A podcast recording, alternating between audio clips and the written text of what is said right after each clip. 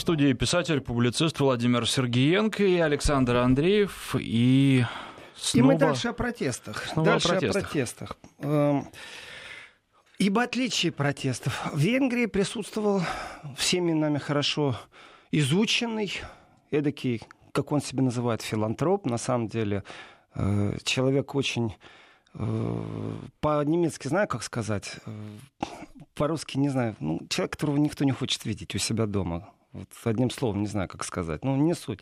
В общем, не, он не друг. Он не друг многих государств, не друг многих правительств, не друг просто многих людей. Это Цорос. И вот в Венгрии протесты, которые есть, это следы, это все еще остатки пребывания. Это фантом Цороса, это его тень в Венгрии. А в Сербии я не удивлюсь, если тоже будет как-то присутствовать где-то фантом и тень э, Цороса. Вот если бы Сорос стоял за желтыми жилетами, о, вот это было бы пикантно. Тогда однозначно Майдан, тогда однозначно свержение э, Макрона. Кстати, вот желтые жилеты не требуют выхода Франции из Евросоюза. Абсолютно. Ну, там были такие требования, на самом деле, Ну, тоже. изначально, но они, они слабенькие. Там список требований, он вот как раз Евросоюз так тихонько прошлись и не по этой теме. И тема миграции тоже там не очень сильно задета. Хотя она есть, но не очень сильно задета. Так вот, тень Сороса в Венгрии, конечно же, и в протестных движениях. И здесь сразу, знаете, вот у меня такое ощущение, что Сорос это только делается вид, что это частное лицо. Нет, ну это креатура определенная. Вот другое дело, что чья конкретно? Э, или кто использует его движение, его умения, его философские взгляды. Это он когда-то давно заработал кучу денег на том, что обвалил фунт стерлинг, но это было очень давно. Ну, а с тех пор он уже А вы думаете, что вот он просто такой умный, взял все и обвалил, э, и раз за разом в рулетку выигрывает и выигрывает? Потому что если ты не обладаешь какой-то инсайдерской информацией, Демону. то игра на бирже, она очень напоминает игру в рулетку. Ну, Здесь много может быть вариантов, и, в принципе, тогдашнее обрушение фунта стерлинга, это пусть будет проблемой Великобритании насколько они его простили или, или насколько они его использовали. Это вот две вещи. А что касается его тени, вы знаете, в Германии, это он когда объявил, что из Венгрии в Германию переезжать, никто не обрадовался его появлению. Человек, человек не просто с удовольствием занимается восстаниями, повстанческими движениями, понимаете, он расшатывает ситуацию. Все это какая-то идея такая непонятная, но ведь еще и деньги есть, и структурный подход, и системный подход. И то, что в Германии не обрадовались, но отказать не могут. Демократия. Э, и венгерская, венгерская лодка, которая раскачивается, вот ее отличие от сербской, ее отличие от э, французской, э, в первую очередь это тень Сороса, и Орбан со своей политикой, он же прагматик, он же не является абсолютно прорусским или там прокремлевским, как это на Западе любят клеймить. Он в рамках определенных интересов своей страны, э, бизнесменов, векторов миграционной политики, которые тоже плевать все хотели на Венгрию в большом Евросоюзе, и Венгрия должна была справляться с определенными вещами сама изначально. И в этом отношении как раз близость Венгрии, да, я бы даже сказал, и к Польше, Польша. Но в Польше, опять же, у нас нет рас... лодки раскачанной, и в ближайшее время не будет. Вот здесь все стабильно, все хорошо. Почему? И здесь можно окунуться только в теорию заговора, кому это нужно и для чего это нужно. Но действительно, вот, вот есть какая-то причина, наверное. Если ты друг России, значит, и ты глава правительства, значит, у тебя будут проблемы. В этом отношении Макрон является э, тем исключением, из которого можно сделать вывод, что, наверное, не смысл сводится к тому, что ты друг России, а к тому, что ты не друг э, некоторым людям за океаном. Вот тогда у тебя начинаются действительно проблемы. Э, от Орбана я бы перешел вообще к проблеме. Вот опять же, есть это вертикаль север-юг, и есть у нас горизонталь э, восток-запад. Вот по горизонтали это усиление правых движений, и у нас тут очень интересное событие. Это анонсированный э, Дексит, э, мнение одного из политиков альтернативы для Германии, который, в принципе, сказал то, что в воздухе зависло.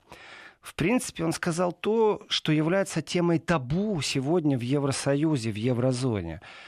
Это разговор при каких условиях вообще нужно задумываться, чтобы убегать из этого Евросоюза. Ну, то есть, как сама организация, давайте так, э, есть что-то хорошее во всем этом. Ну, есть же и плохие стороны. Вот эти вот плохие нужно поменять для того, чтобы остаться в Евросоюзе. И здесь у нас, э, я уже вспоминал сегодня шведов, не просто так я шведов вспоминал, потому что шведская демократическая партия, она очень, специфи... очень специфическая, она не вызывает у меня симпатии вообще никакой. Ее основатели очень специфические люди, имели отношение к СС, э, но она почистила перышки, она превратилась там в определенного правого толка партию, и освободила себя от тех, кто говорил там Швеция для шведов, ну вот эти вот лозунги. Э, здесь всегда пахнет нацизмом, здесь всегда такие ультраправые риторики, и она все-таки третья по величине в Швеции. Почему?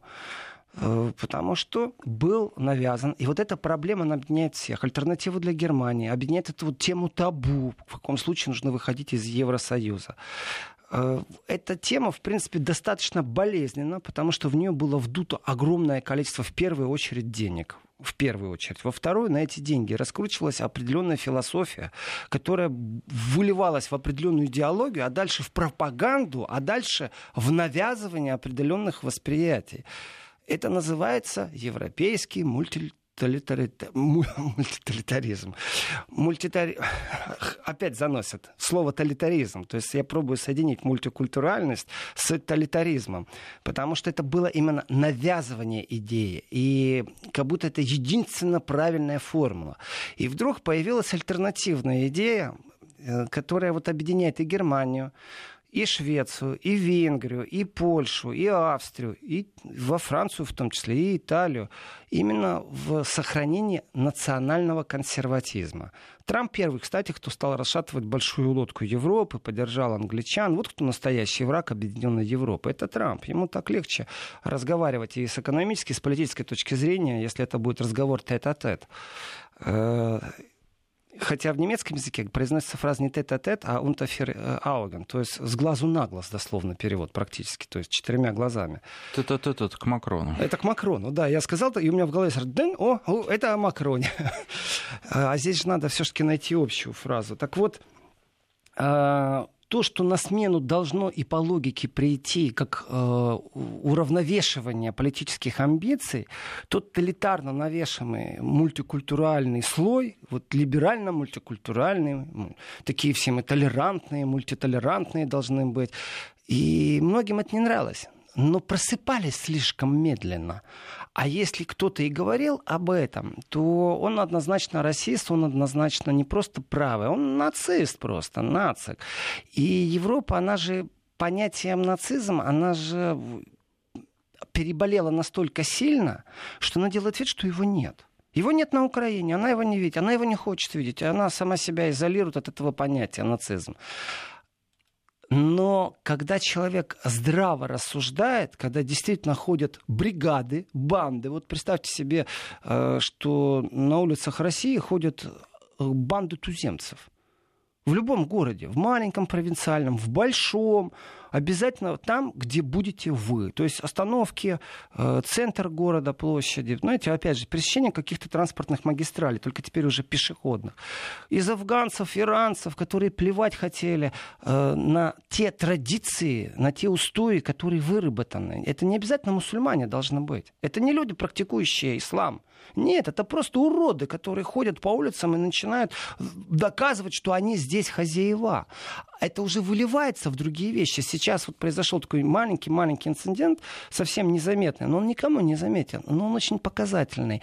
А, а, на соревнованиях по вольной борьбе э, мусульманские представители в Германии отказались пожимать руку рефери, потому что это была женщина. Мол, женщине руку пожимать нельзя. Она взяла их и дисквалифицировала. Всех троих.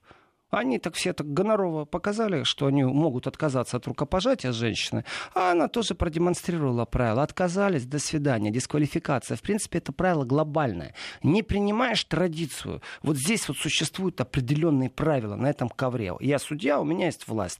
Не подали мне руку, дисквалификация. Все, не будете вы мне тут рассказывать о том, что вам тут можно, а я эту пилюлю проглочу. Я, в принципе, поддерживаю эту женщину, ее решение как судья. И я не один такой. Другое дело, что, опять же, это используется используются в риторике, в правой, левой, левой, правой, российской, не российской, нацистской, не нацистской, и пошло.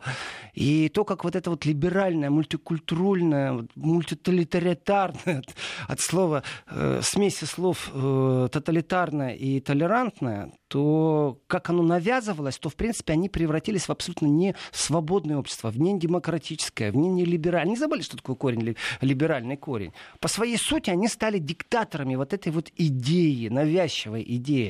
И, соответственно, просыпался, просыпался народ. И так получилось, что проснулся по всей Европе сразу. Они не успели вот эти квоты ввести обязательные э, тихонечко, знаете, из-под тяжка э, народ проснулся, появились партии появились течения, появились веяния, появились лидеры, самое важное. И вот один из лидеров, германских альтернативы для Германии объяснил, что если Европа не изменится, то, в принципе, пора задуматься о том, чтобы и Германия вышла из Европы. Такая Европа нам не нужна. Такая Европа, которая диктует и навязывает определенные правила. Мы еще не знаем, что там с банками творится. Мы еще не знаем, что такое налогообложение через пару лет будет в Европе, когда его введут одинаково поголовно для всех, и из Европы начнут убегать куда. Здесь будет конкуренция очень большая, кстати, между Великобританией, которая в преддверии всего это уже вышла и будет приглашать к себе, США будет приглашать к себе. Не забываем про Азию. Россию, видите, как начали сильно купировать для того, чтобы банки не убежали. Ведь Россия тоже может стать оазисом в определенных отношениях, если это будет э, разговор по душам с инвесторами крупного пошива. Не, не с детскими играми какими-то, а, знаете, такой глобальный процесс. Почему? Ошибка в том, что вот здесь вот заигравшись в определенную мультитолерантность, и получив в руки инструмент в виде брюссельской вертикали, они споткнулись, они, это вот фанаты этой идеи, в том числе и Меркель, и, и здесь очень интересно, что раздались уже голоса. В принципе, хорошо, что Меркель ходит. Это уже говорит не альтернатива для Германии. Это уже не левые говорят. Это уже говорят те, кто по Ямайке не смогли создать правительство осенью в Германии. Это уже говорит глава партии свободных у нас либералов демократически настроенных. Слава богу, что Меркель отваливает. Я цитирую практически. Просто слово «отваливать» свободно перевел. Так вот, а, разговор о том, что не устраивает в Европе, это же табу тема. Табу, нельзя об этом говорить. И вот оно нарушается. Но кто придумал эти табу? Кто их навязал? Кто их спустил сверху? Э, вот здесь вот действительно очень тяжело уживаться с теми, кто исповедует российские теории, кто исповедует нацистские теории. И когда основатели партии эсэсовцы, или среди отцов-основателей партии пару эсэсовцев, то это же как нужно очиститься от всего этого. И вот в этом отношении Швеция нам является большим показателем. Третья по величине партия э, в их парламенте. Третья по величине. Она ну, скажем так, игнорируется большими игроками на большом уровне, на федеральном. Но на земельном знаете, так на большом все говорят, о, это они практически, они хоть и пробуют отмыться от нацистского прошлого, от расистских э, своих элементов, у них были вот эти вот высказывания. Европа для белых, ну и прочее, прочее. Э, Швеция для шведов. Но на муниципальном, когда разговор идет о каком-то провинциальном городишке, э, с большим удовольствием идут на компромисс политики для того, чтобы держаться в собственном кресле. И вот это вот показательно, мы против правых, мы против расистов, заканчивается тем, что тихонечко отдают места. Давайте, э, благодаря вам мы остаемся в наших креслах, а вам мы дадим, например, просто, ну, скажем так, э, звание мэра. Ну, желательно место мэра в трех городах. А у мэра тоже есть определенные, у бургомистра тоже есть определенные силы, тоже есть определенные возможности. А, вот тоже мелочь очень интересная, евросоюзная. Это защита меньшинств. Например, э, в Швеции закон, если в школе появляется пять человек, для которых не родной язык э, какой-нибудь там скандинавский, то вы обязаны предоставить преподавателя – чтобы эти люди, эти дети развивали свой язык. Пять афганцев вперед, пять индусов вперед, пять пакистанцев вперед. А, и некоторые мэры сказали, а у нас больше этого не будет. Мы не будем практиковать этого. Учите наши европейские языки. Мы не будем поддерживать ваши языки, потому что это чуждо вообще все, что вы делаете, это чуждо э, культуре и традициям. И изучив интервью немецкого политика, который размышляет на тему, а нужна ли нам такая Европа, а что нас еще в Европе держит, то действительно, когда разговор идет об экономике, о том, что беспошлинная торговля, безвизовые режимы, все замечательно. Но как только разговор заходит о миграционной политике сегодняшней, которая есть, в том числе и немецкая, в том числе, которая брюссельская, разница не очень большая, то уже начинаются проблемы, уже другие взгляды. И другого выхода, как отколоться отколоться и выйти из Европы, если она будет такая же, нет. То есть э, Брексит показал жесткость, показательная жесткость Брексита, на чем заключается? Если вы уйдете, то вы перестанете и кассировать. Вот в первую очередь это беспошлинные отношения в бизнес первую очередь бизнес страдает. Я не думаю, что у голландцев будут какие-то проблемы с въездом в Великобританию или наоборот. Ну, не будет. Но закрыли что? За, закрыли э, доступ к бирже труда, закрыли доступ э, к трудоустройству, к рынку труда, э, закрыли доступ к межбанковским отношениям, которые могли вот непосредственно не облагать налогом любую транзакцию. Эти все мелочи, мелочи, они показательны. Ведь можно было отпустить Великобританию совсем на других условиях. Не захотели специально делали как можно болезненнее. И неуступчивость Евросоюза, она, кстати, неуступчивость Великобритании не такая сильна, они просто хотят уйти. А вот неуступчивость Евросоюза, она достаточно показательная. И в этом отношении размышляя опять же на тему, а, когда Германия выйдет и при каких условиях, да очень просто. Экономический спад – который предрекают многие э, финансисты. Пополнение бюджета не будет такое активное, которое может произойти в конкуренции с технологиями, при том, что наступает на рынке не только Запад в виде США, но и Китай, и Азия наступает, очень сильно наступает. И как только экономический спад произойдет, а на плечах Германии все еще будут окраины, все еще будет финансирование каких-то непонятных проектов, и не только натовских, знаете, а, давайте расширим дорогу от Амстердама э, до границы с Россией, потому что нам танки нужно возить. Ура! Кому повезло, всем через кого идет этот раз. Ну, в Германии так дороги хорошие, в Голландии нормальные. Кому повезло, больше всего Польша. Была бы э, Россия где-нибудь на юге, значит, повезло бы Греции. Ну, вот, понимаете, идея политически была поддержана. Вот в этом отношении, конечно, преждевременно говорить о Брексите, рассуждениях, хотя очень много уделено было вре- времени и пиару э, этим рассуждениям. Почему? Потому что впервые кто-то посмел озвучить вообще мысль о Дексите, о выходе Германии из Евросоюза. То есть э, нарушение табу, конечно, это такая вещь. Знаете, надо порассуждать, посудачить, посмактовать и пообвинять обязательно в том, что они абсолютно правы и вообще плохие. Хотя чем дальше в лес, тем больше э, вот правые силы Европы, как это ни странно, но история все-таки возвращается на круги своя. Они социальную повестку стали выставлять э, вперед. И в этой социальной повестке они добиваются успеха, они забирают у левых сил, которые всегда готовы были. И здесь наследие Советского Союза, конечно же, присутствует. Интернационал вещь такая заразительная. Просто он как-то по-другому, по другим соусам поддается. Вот эта вот мультикультуральность, которая навязывалась и насаживалась, э, которая у всех в печенках сидит.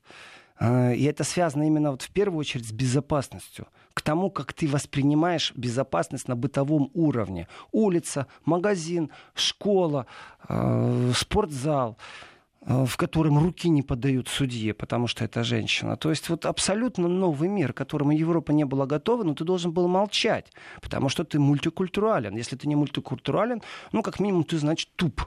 А тупым не каждый согласен быть. Поэтому нужно было отстаивать свою партию. И вот оно все глобально говорит о том, что абсолютно противовес консервативного, э, национально, национально сформированного интереса с которым должна ужиться будущая Европа. Это основной контекст огромного интервью одного из политиков Германии. И вот как национальный консерватизм, здоровый консерватизм, здорово-национальный, не нацистский какой-то, а именно национальный, должен ужиться с идеей вот этой вот мультикультуральной Европы. Вот оно философское столкновение. Вот она граница, в которой нет понимания у одних и чересчур другое понимание у других э, нужно, вот вы говорите, банк, телеграф, СМИ нужно отвоевывать. У консерваторов вот э, в маленьких странах им попроще СМИ отвоевывать. А в больших странах, где сформирована и устоявшаяся редакционная политика мейнстрима, э, очень тяжело отвоевывать позиции у вот этой мультитолитаральной системы. Надо это слово как-то записать и продумать, как его правильно, смесь толерантности и тотальности, э, тоталитаризма. И как эти два слова совместить, чтобы это был хороший слоган такой. И подбросить его, конечно, тем, кто против э, этих веяний в Европе. И возвращаюсь к Швеции и прыгну потом опять в Германию, потому что это абсолютно связанные темы. Это проявление здорового национального интереса. Я не имею права сказать, что я не хочу, чтобы у меня на улице ходили афганцы, малолетки, которые просто бьют всех подряд. Но если я об этом сказал, я должен сказать как-то толерантно-демократично. Хорошо, я сказал, остался в рамках демократично-толерантных. Дальше. Э, ребята, а что если нам объединиться? Вот они ходят банды, и мы будем ходить банды. Ну, они такие, знаете, малолетки, у них уголовное наказание совсем иное будет, им еще 21 года нету. И мы возьмем обязательно, ну, э, тоже молодых ребят, но теперь они будут совсем иные. Что они делают? Они действительно по своей сути пробуют найти вот этих вот потенциально э, представляющих угрозу малолеток, которые только приехали в страну, еще плохо говорят на языке страны, при том это, это везде есть.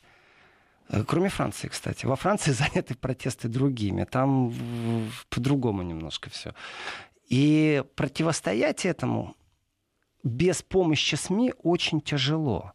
А особенно, когда читаешь репортажи, и здесь э, от Швеции можно смело переходить к хакерской атаке, которая произошла, которая вот в Германии выложили все данные этих э, замечательных людей, причастных э, к верхним эшелонам, что в политике, что в искусстве, что просто к моде.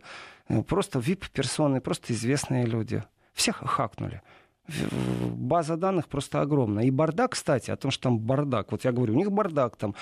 Оказывается, сегодня с утра уже такое огромное количество политиков в Германии сказали, что бардак у них творится в Министерстве внутренних дел.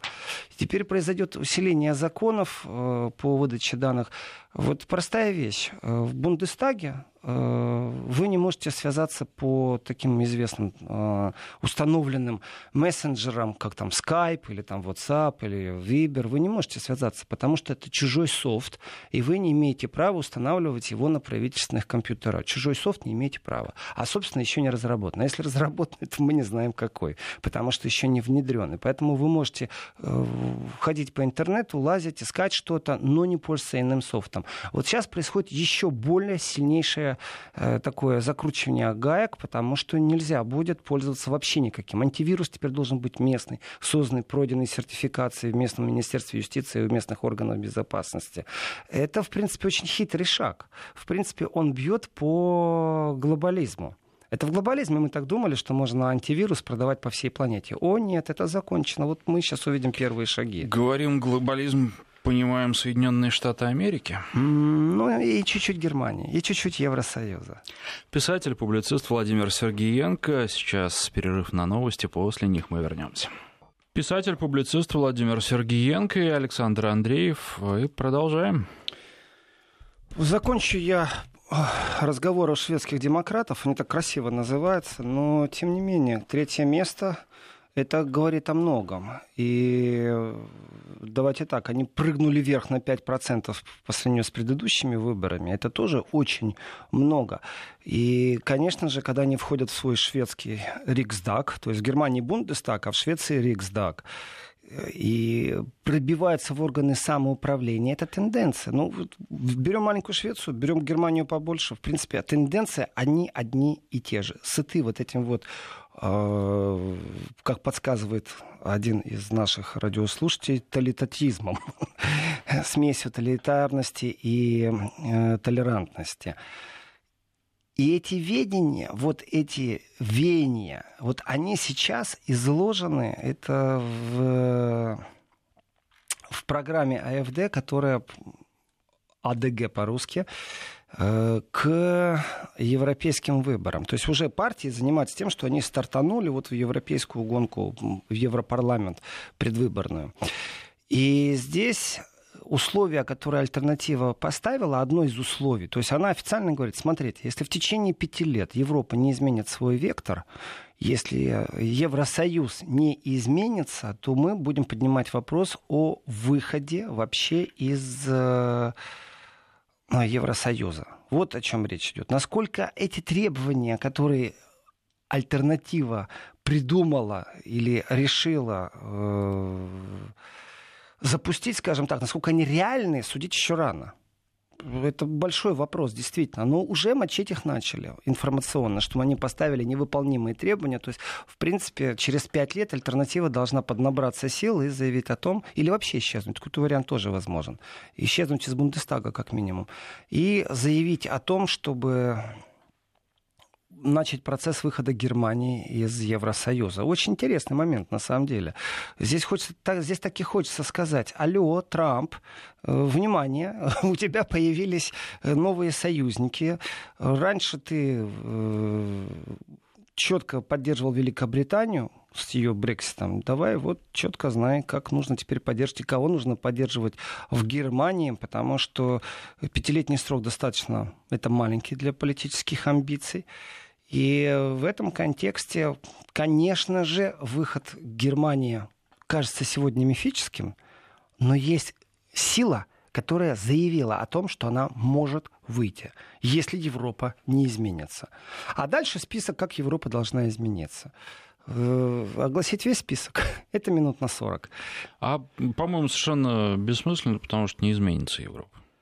Э, значит, будет партия, Притом у нее будет хорошее финансирование, как минимум федеральное, оно законом закреплено.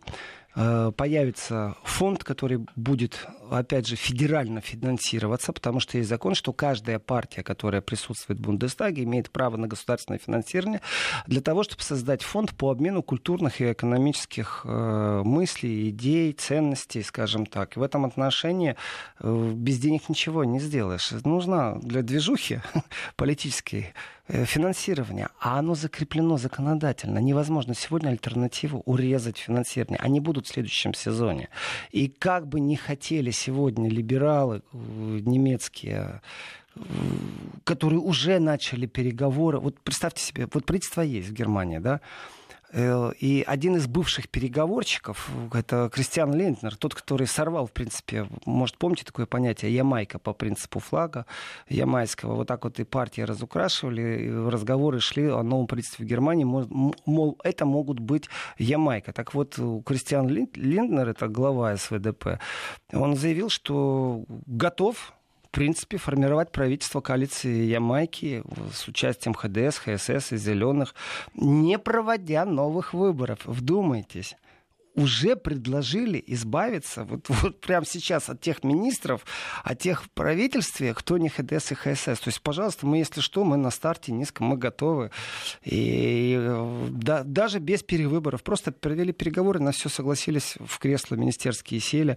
И заявление такого уровня сейчас от Линднера, мол, если бы к нам обратились, мы бы начали разговор. Это практически прямая цитата это говорит о том, что не все так просто на небосводе и там, на Олимпе политическом в Германии. Опять же, практически прямая фраза «без госпожи Меркель стало проще», сказал он. Ну, то есть понимание, что без госпожи Меркель. Но для России, конечно, очень важен акцент и очень интересно, а на кого он намекает? А вообще о чем он говорит? Я могу сказать, о чем он говорит. Это брошенный камень в воду э, досрочного э, снятия Меркель с э, поста канцлера Германии. То есть партию она больше не возглавляет, но правительство же она возглавляет, она канцлер. И то, что заявляет Линднер, это, в принципе, знаете, такой даже не хитрый ход, это откровенное предложение предать Меркель. Э, тем самым, кстати, избежать определенных майдановских и протестных движений, потому что Э, опять же, он четко говорит, Помните, да, кто такая АКК, которую очень тяжело произносить, Аннегрет Крам Каренбауэр. Так вот, э, что, в принципе, он согласен с кандидатурой нового председателя ХДС, Христианско-демократического союза, на пост канцлера Германии. Другими словами, если вдруг сейчас Аннегрет Крам Каренбауэр, именуемая всеми АКК, потому что так легче просто, э, чем произносить скороговоркой ее имя, э, вдруг решит раньше времени. Вы знаете, в партии аж такое дело. Сегодня ты председатель, завтра ты не председатель. Может, тебя временно поставили, разменяют. При этом, что в Германии были прецеденты, были, были, когда э, представитель э, партии, глава партии ХДС не дошел до канцлерского кресла. Почему? Потому что его поставили в промежутке перевороты. И вот в этом отношении, если есть амбиции у АКК, то она, в принципе, получила сейчас такую, знаете, визитку приглашения, что вы там, если хотите, надумаете сесть в кресло, то давайте так. По закону вы решаете, потому что у вас большинство в парламенте, договоритесь со всеми, договоритесь с зелеными, договоритесь с Христианским союзом из Баварии, и все, мы тут же запрыгнем в коалицию, вам никто не нужен, и будет у нас новое правительство без перевыборов. Они с точки зрения Конституции имеют право на это. И вот это вот предложение, в принципе, звучит как «а давайте подковырнем Меркель». Лично я на это готов. По крайней мере, так воспринимаю я заявление либералов, заявление главы свободной демократической партии Христиана Линднера. То есть он предлагает, ну, однопартийцам подумать о том, чтобы Меркель разменять. План Б у них уже есть. Так что если вдруг э, французские протесты, даже если они будут не в желтых жилетках, но начнутся в Германии, э, видите, уже как немцы продумали все. У них, пожалуйста, в любой момент вступят в переговоры, чтобы Ямайку воссоздать Кристиан Лентнер. Приглашение такого рода, конечно, является политически некорректным всего лишь навсего предлагать, ну, так вот.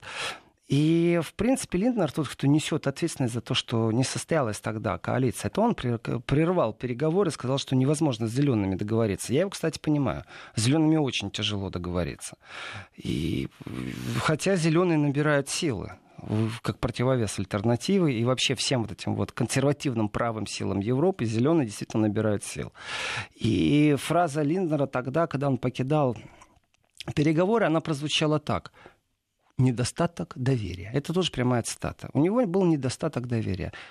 То есть кинут. Но сам что он предлагает? Он предлагает задуматься о том, чтобы перед вы, без перевыборов, чтобы Аннегрет Крамф-Каренбау, сегодняшний действующий новый глава партии ХСС, ХДС, ХДС, э, Христианский демократический союз, в принципе, он готов ее поддержать, если она захочет сесть в кресло канцлера, то есть отправить Меркель в отставку. Не очень хорошо. У нас не будет сейчас этого ПИМ в 44-м? Сейчас вот Полминуты буквально до Пима. До Пима. Тогда не успеваю, ну, проанонсирую. Я останусь в Германии, потому что министр иностранных дел Германии сделал заявление, обращенное к России. И надо обязательно пройтись по этому заявлению, объяснить, что за испух у него там. И почему немцы так боятся, э, чтобы Россия вышла из договора РСДМГ.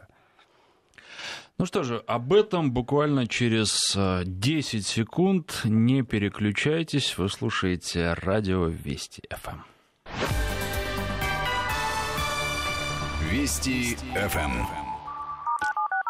А в студии писатель-публицист Владимир Сергиенко и Александр Андреев. И что же это за заявление такое? Глава МИД ФРГ призвал Москву уступить в споре ДРСМД вот эти вот, вот АКК, ДРСМД, вот можно запутываться во всем этом, но, в принципе, э, договор о ракетах малой и средней дальности. Почему? Новый год и первое обращение МИДа относятся к России. Э, вообще, что, что это за контекст такой? Э, почему вдруг Хайка Маас решил проявить себя, проявить свою немецкую инициативу и вот э, обратиться к России. Значит, конкретно, конкретно, вот здесь вот цитата, э, конкретно Хайка Мас говорит о том, что ключ к тому, чтобы сохранить ДРСМНД, лежит в Москве. Э, вот представьте себе, сегодня, это сегодня утром заявил он, что ж так ему не терпится? Что ж так ему чешется? Вот Германия входит в ООН временно, в Совет Безопасности, я имею в виду, в ООН-то она давно.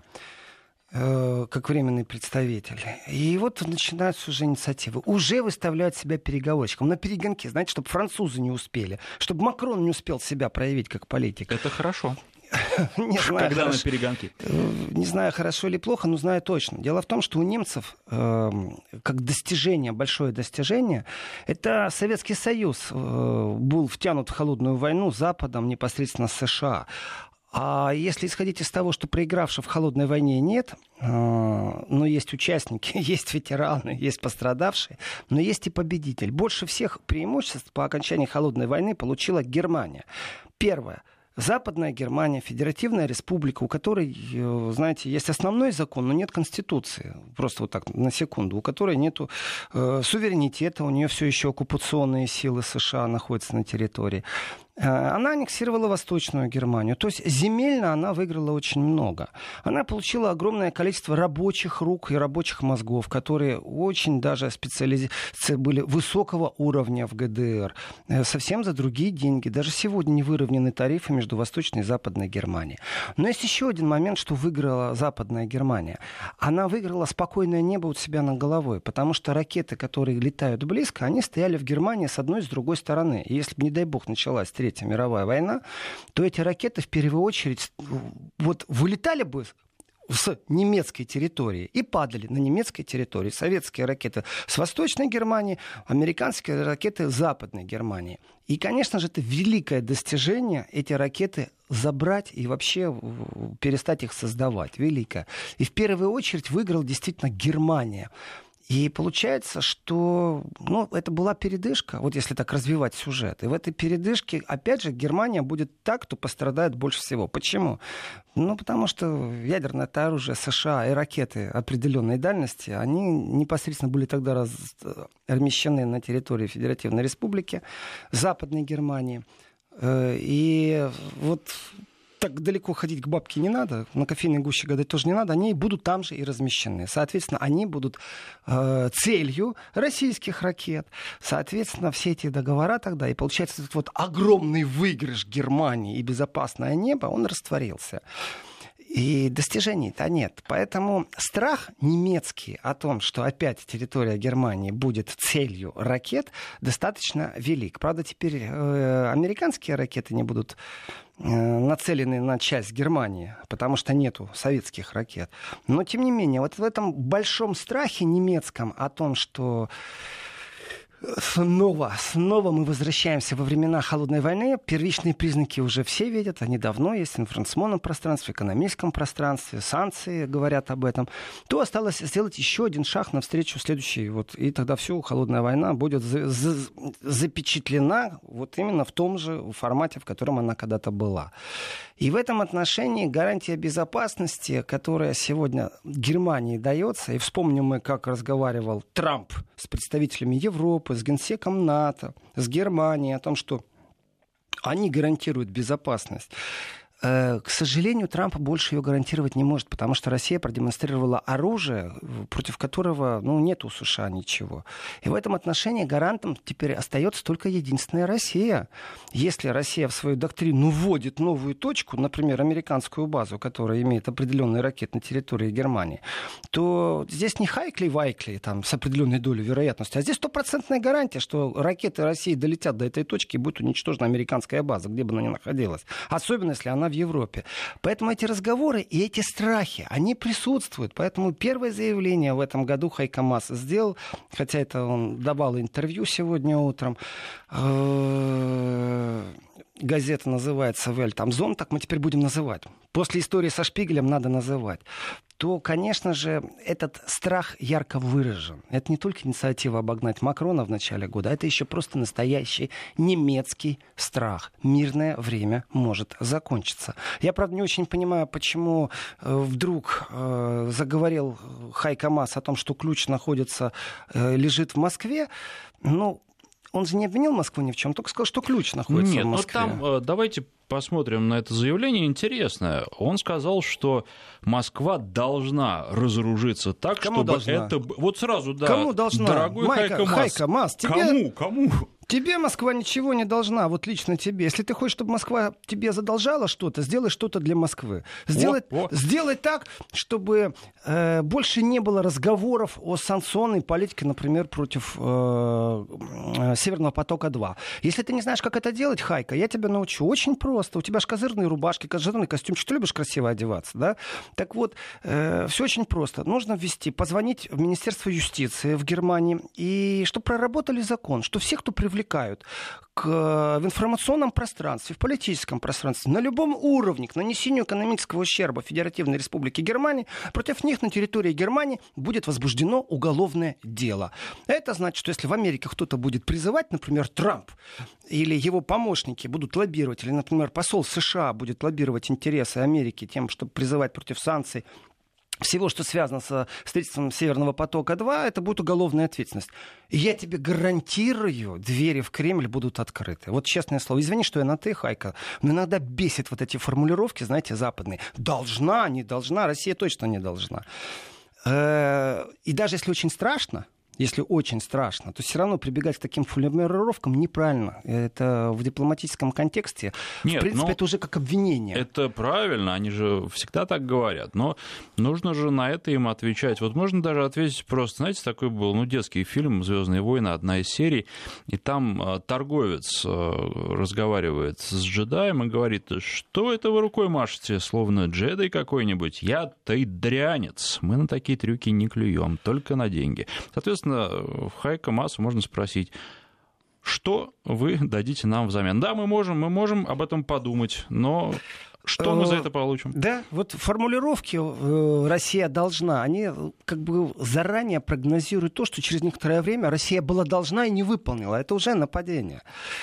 Соответственно, если в Министерстве иностранных дел нету консультантов, я сейчас о Министерстве иностранных дел Германии, нету консультантов, которые могут объяснить, что, в принципе, за последние годы Россия четко дала понять по всем направлениям, что разговор ультиматум с Россией бесполезен, ни к чему не приводит, то я готов это сделать еще раз. Вот прямо сейчас Уважаемый Хайка Мас, министр иностранных дел Германии, в следующий раз, когда будете говорить по поводу там должна, не должна, то скажите, давайте вместе подумаем.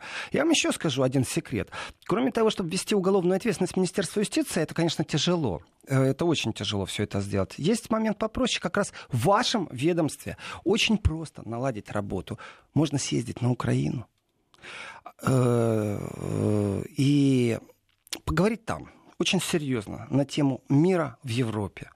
А потом вот этот вот контекст положить на тарелочку, на блюдечко политическое с голубой каемочкой, приехать в Москву и сказать, вы знаете, у нас потрясающие сдвиги. Мы поставили жесткий ультиматум Украине, что если она не сделает ничего в сторону нормандских договоренностей, то мы начнем купировать финансирование многих проектов и заберем, главное, без виз. И все это нужно сделать за буквально за, примерно за 40 дней до начала выборов э, на территории Украины. Порошенко сразу пойдет на заднюю он на попятую, потому что без виз это, наверное, вот у него там три козыря, один из которых без виз. И Томас сегодня не спасет, если вдруг Германия заговорит иначе на министерском уровне.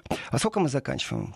У нас еще три минуты. Если три минуты, то вот такой жесткой политики и моему жесткому обращению к Хайка Масу, видите, я так разнервничался, что начал аж ему тыкать. Надо смягчить. Надо смягчить все. И я выражу сейчас официальный протест. Официальный протест вот чему. Вы знаете, э, а ведь э, праздники рождественские, если вы такие все мультитолерантные, тоталитарно-толерантные... Тут уже слушатели нам предлагали массу вариантов. Тоталитарно-толерантные, то давайте по-честному, что те меньшинства, которые по другому календарю празднуют Рождество, тоже должны иметь выходные в Европе, а не рабочие дни. Это хорошо, когда выпадает на воскресенье, кстати.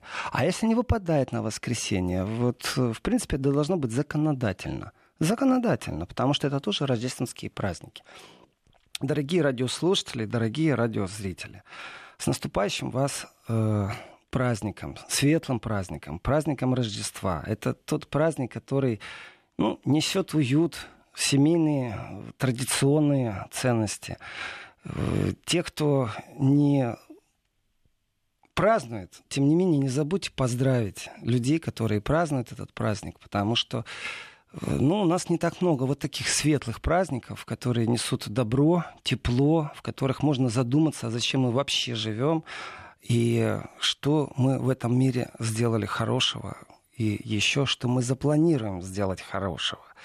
И в отличие от других разгульных праздников, он действительно еще и скромный, этот праздник. И вот в скромности мы возвращаемся к тому, что не самые большие ценности это иметь э, толстую кредитную карту, а самая большая ценность это тепло, уют, доброта. Вот они ценности, вот они настоящие ценности.